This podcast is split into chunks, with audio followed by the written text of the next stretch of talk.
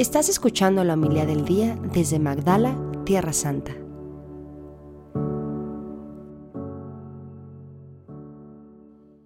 En aquel tiempo, tiempo habló Jesús a la gente y a sus discípulos diciendo, En la cátedra de Moisés se han sentado los escribas y los fariseos. Haced y cumplir todo lo que os digan, pero no hagáis lo que ellos hacen, porque ellos dicen, pero no hacen. Lían fardos pesados y se los cargan a la gente en los hombros, pero ellos no están dispuestos a mover un dedo para empujar. Todo lo que hacen es para que los vea la gente. Alargan las filacterias y agrandan las orlas del manto les gustan los primeros puestos en los banquetes y los asientos de honor en las sinagogas, que les hagan reverencias en las plazas y que la gente los llame rabí. Vosotros, en cambio, no os dejéis llamar rabí, porque uno solo es vuestro maestro y todos vosotros sois hermanos. Y no llaméis Padre nuestro a nadie en la tierra, porque uno solo es vuestro Padre el del cielo. No os dejéis llamar maestros, porque uno solo es vuestro maestro, el Mesías. El primero entre vosotros será vuestro servidor. El que se enaltece será humillado, y el que se humilla será enaltecido. Palabra del Señor.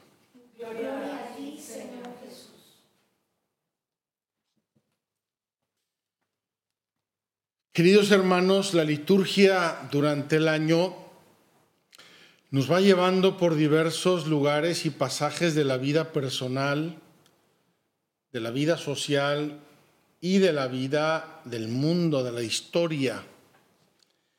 Y nos va iluminando, me imagino, como un faro, un grande faro en la noche, va iluminando algunos aspectos y nos los va haciendo ver con particular atención, con particular importancia e interés.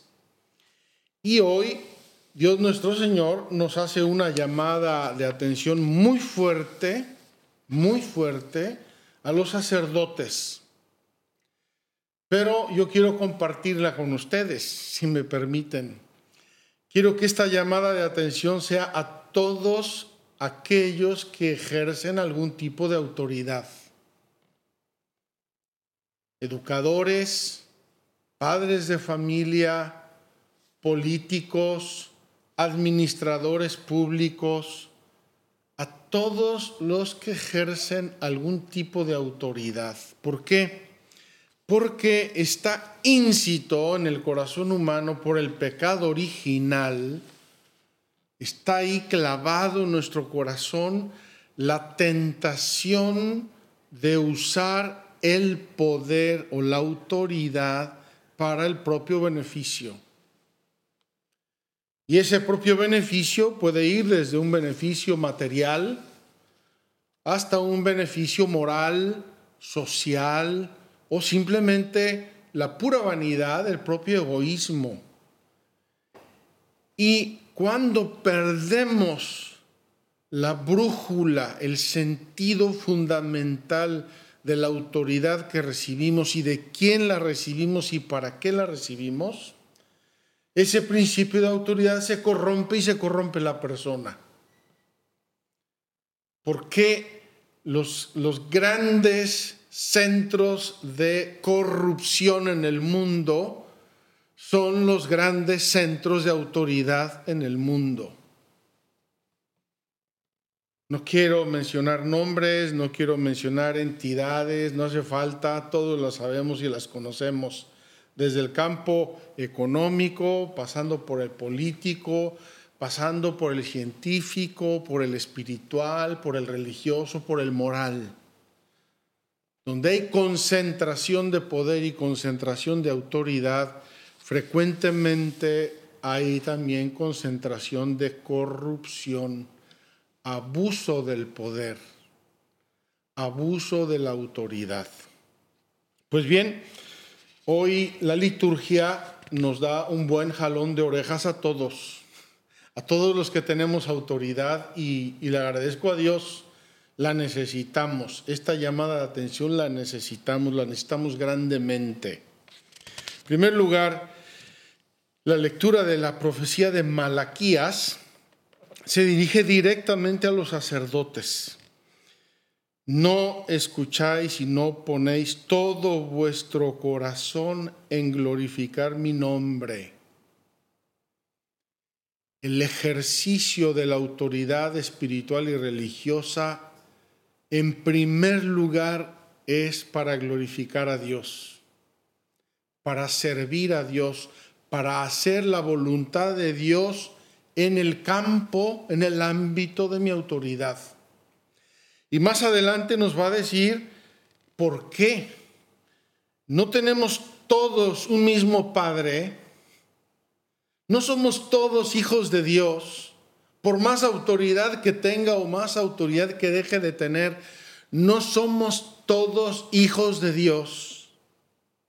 No nos creó el mismo Dios. ¿Por qué entonces nos traicionamos unos a otros? profanando la alianza de nuestros padres. Fíjense qué interesante. El ser humano tiene una brújula interior. Y esa brújula está un poco descompuesta. Es el pecado original. Tenemos que ser sensatos, realistas. Todo ser humano tiene la, herida del pecado original, la mancha del pecado original. Y entonces ahí donde yo tengo que mantenerme siempre una criatura igual, idéntico que los demás y servir a los demás, yo me siento más importante. Yo tengo poder, yo tengo información, yo, yo puedo manipular cosas para mi provecho, el provecho de los que quiero, el favoritismo de los que me interesan.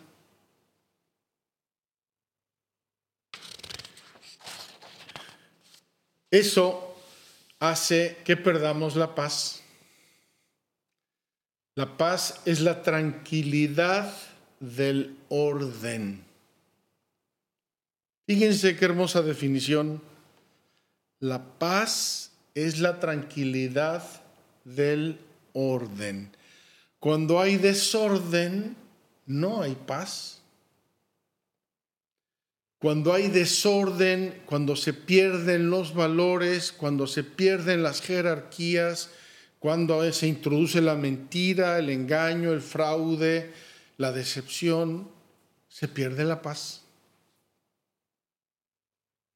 En estos días en que tenemos un grave, gravísimo conflicto aquí en la Tierra Santa, conflicto bélico,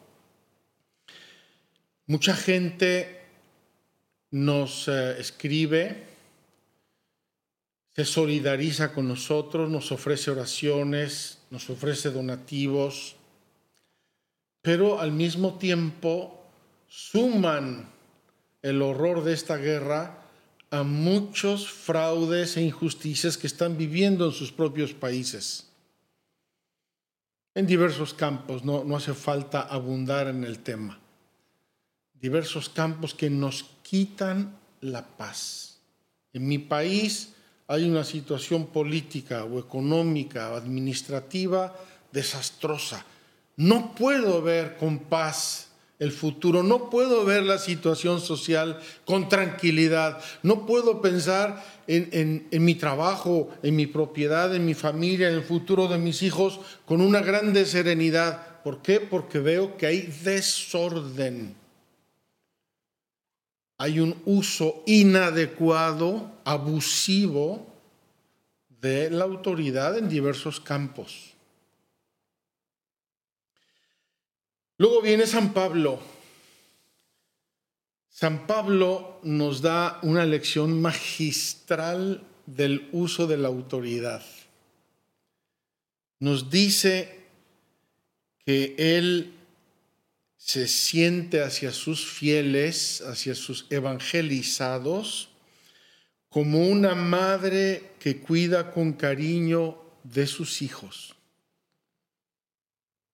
Fíjense qué hermoso. Aclaremos, no todas las madres del mundo tienen, por desgracia, la misma madurez humana y espiritual, pero no cabe duda que el corazón de una madre es amor desinteresado, desinteresado. Es difícil que en una madre se meta un abuso de autoridad, se mete, y cuando se mete es muy doloroso, precisamente porque uno se espera todo lo contrario. Entonces San Pablo dice que él se siente hacia sus fieles, y los ama como una madre cuida con cariño de sus hijos. Me pregunto si un pastor de almas, yo sacerdote, un obispo o el papa, quien sea, puede tener una expresión más perfecta y más santa del uso de su autoridad que amar como una madre.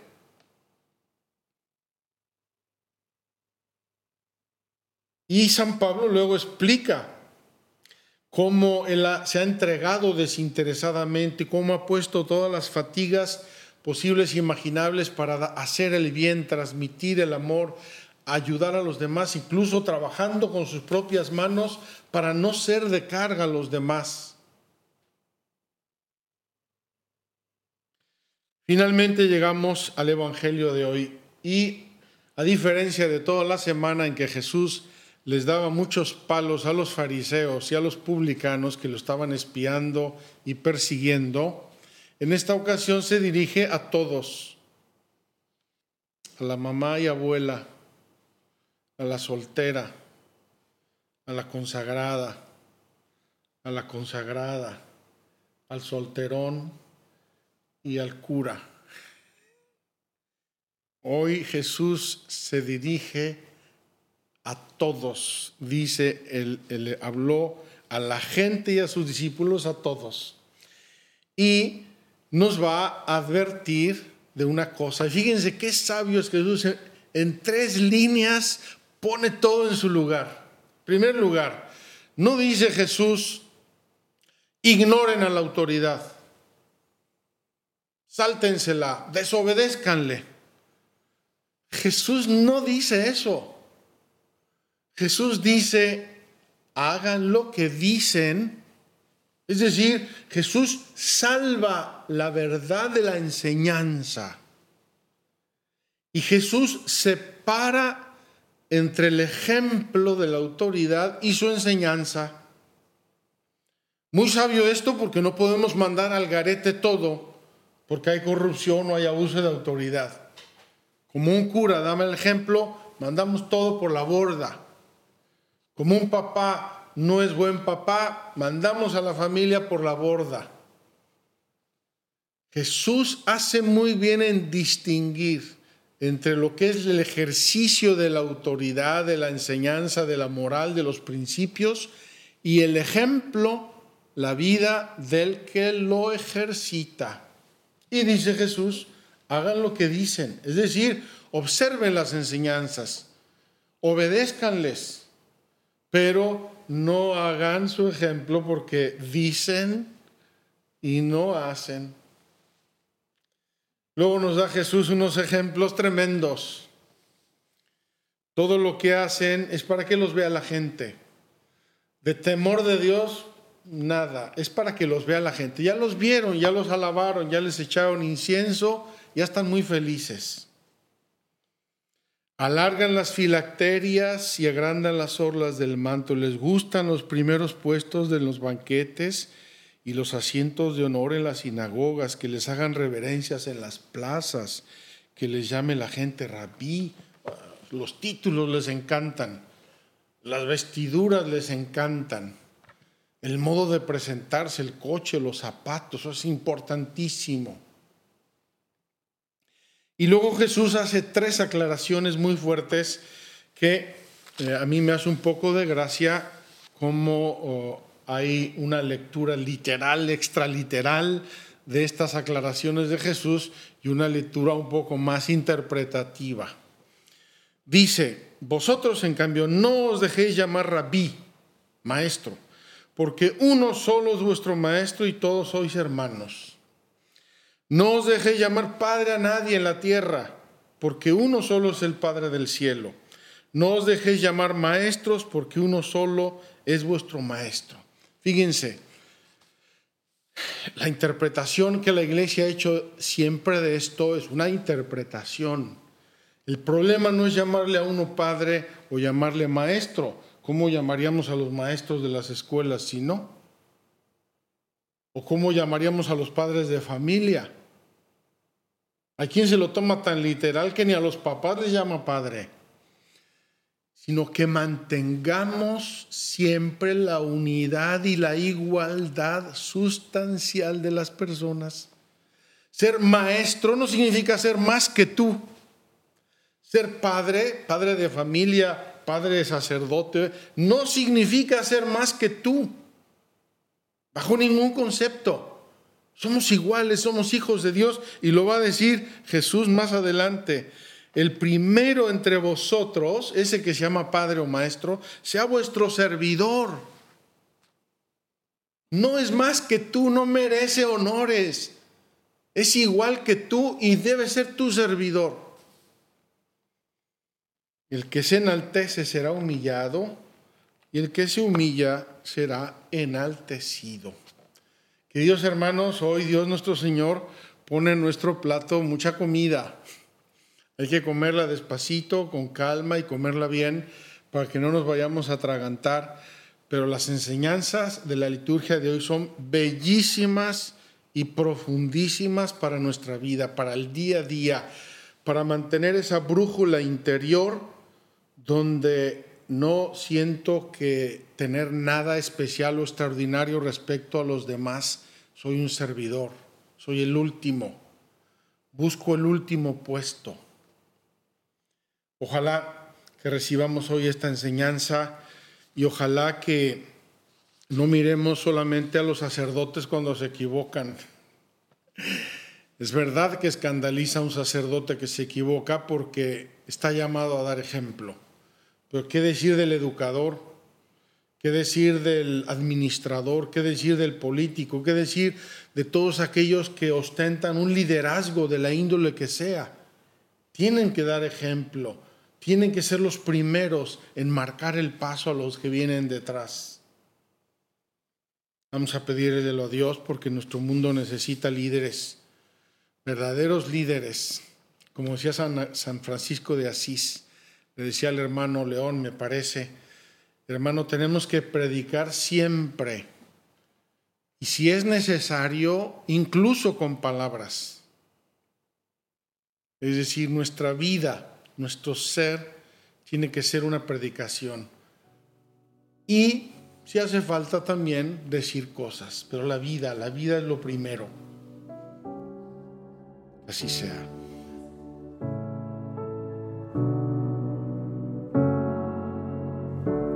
Muchas gracias por escucharnos. Si quieres conocer más acerca de Magdala, síguenos en YouTube y Facebook.